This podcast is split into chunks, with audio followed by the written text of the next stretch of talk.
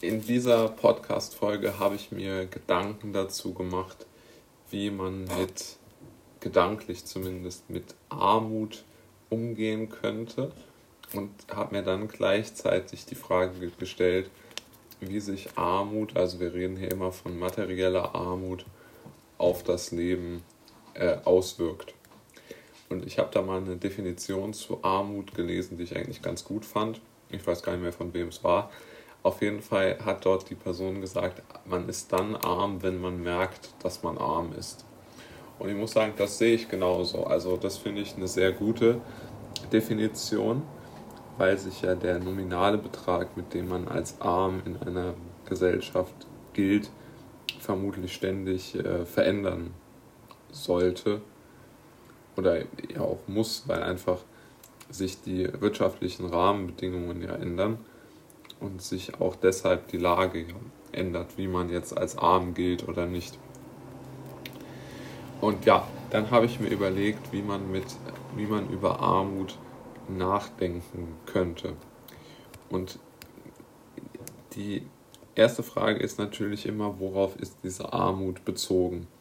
Und das geht natürlich jetzt hier immer um materielle Armut, weil es gibt, glaube ich, keine wirklich sinnvolle Art und Weise, über andere Arten von Armut nachzudenken, weil die halt sehr individuell sind. Aber materielle Armut ist ja etwas, was sehr viele Menschen trifft und auch sehr viele Gruppen trifft, wo man das jetzt so ein bisschen verschweigt und ähm, wo, glaube ich, eher damit äh, gerungen wird, das zuzugeben, dass es sich dort um Armut handelt, wie bei meiner Meinung nach beispielsweise bei äh, Studenten, Auszubildenden und äh, Rentnern, die sehen sich ja oftmals eher als nicht arm, obwohl sie eigentlich arm sind, weil sie sich nicht das leisten können, was sie brauchen und dann irgendwelche Nebenjobs äh, annehmen müssen.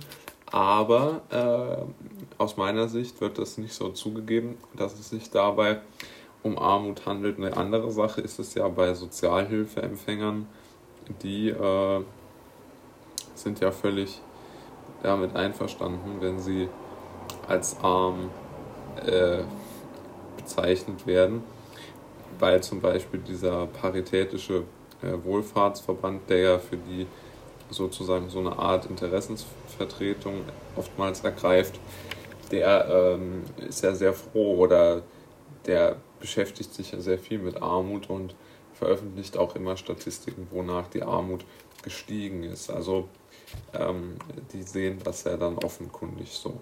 Also das mal so als Einschubbemerkung. Und ich glaube, man sollte sich jetzt Gedanken darüber machen, wie es sich mit Armut, also mit einer Geldknappheit lebt. Und da ist, glaube ich, wichtig, dass man viele Trends einfach nicht mitmachen kann. Ne? Also man kann beispielsweise nicht aktuell an dem äh, Camping-Trend äh, partizipieren. Man konnte sich auch, man kann sich auch kein Haustier äh, halten, weil man einfach die, die Tierarztrechnung, das Futter etc. nicht ähm, bezahlen kann. Und man kann sich auch nicht in seine Hobbys freistürzen, weil natürlich die auch Geld kosten, die man vielleicht nicht hat, also dass man vielleicht nicht hat. Also die Ausrüstung für einen äh, Ruderverein äh, oder so oder weiß ich nicht, Dressurreiten oder auch vielleicht sind es auch andere Dinge, die man machen möchte. Oder sei es nur das ähm, Streaming-Angebot für alle möglichen ähm, äh, nationalen und internationalen Fußballspiele zu schauen. All das ist ja, wenn man wirklich arm ist und Geld knapp ist, nicht möglich. Und genau das führt ja dann äh, zu einer größeren äh, Unzufriedenheit, weil natürlich ähm, man merkt, dass man Geld bräuchte, das man nicht hat.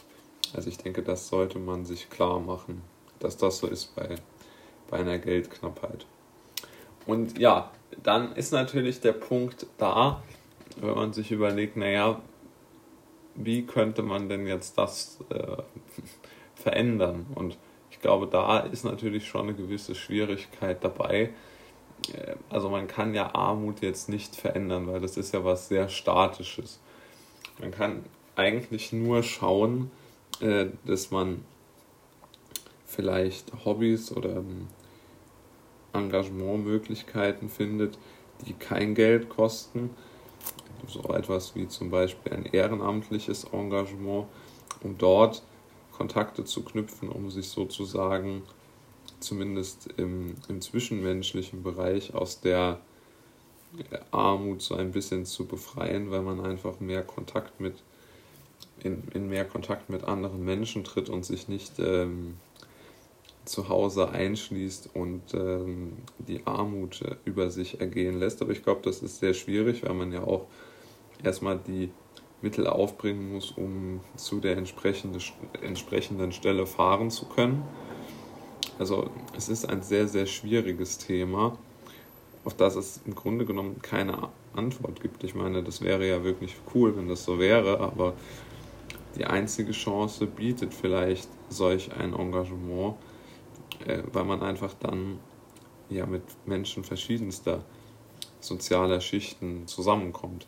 Und ich denke, das ist auch sehr selten. Also wo treffen noch wirklich Menschen aus verschiedenen sozialen Schichten aufeinander? Da gibt es ja jetzt nicht so viel. Und ich glaube, wenn man aus der Armut zumindest geistig heraus möchte, dann muss man sich irgendwo auch mit Menschen treffen, die aus anderen äh, sozialen Schichten kommen, weil man natürlich sonst in der Armut in gewisser Weise gefangen bleibt, weil man auch nur dann Menschen kennt, die das gleiche Problem haben und dann kommt man ja zu keinen Lösungen. Und ja, das so sieht es, glaube ich, da ein bisschen aus. Und äh, ja, ich denke, das lohnt sich auch immer darüber, sich Gedanken zu machen, aber es ist sehr schwierig, diese Armutsspirale zu verlassen.